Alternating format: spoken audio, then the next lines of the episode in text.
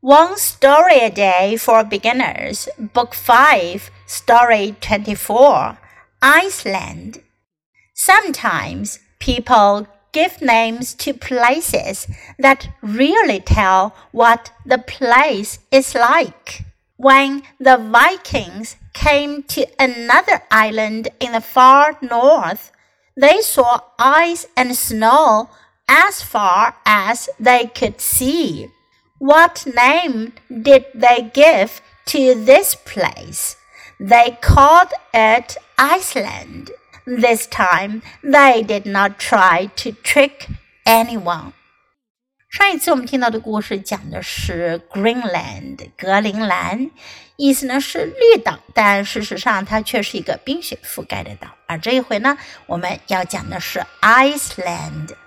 冰岛。 Sometimes people give names to places that really tell what the place is like. 有的时候啊，人们给一个地方起名字，是真的能告诉人们这个地方是什么样子的。When the Vikings came to another island in the far north，当维京人来到远远的北方另外一个岛的时候，they saw ice and snow as far as they could see。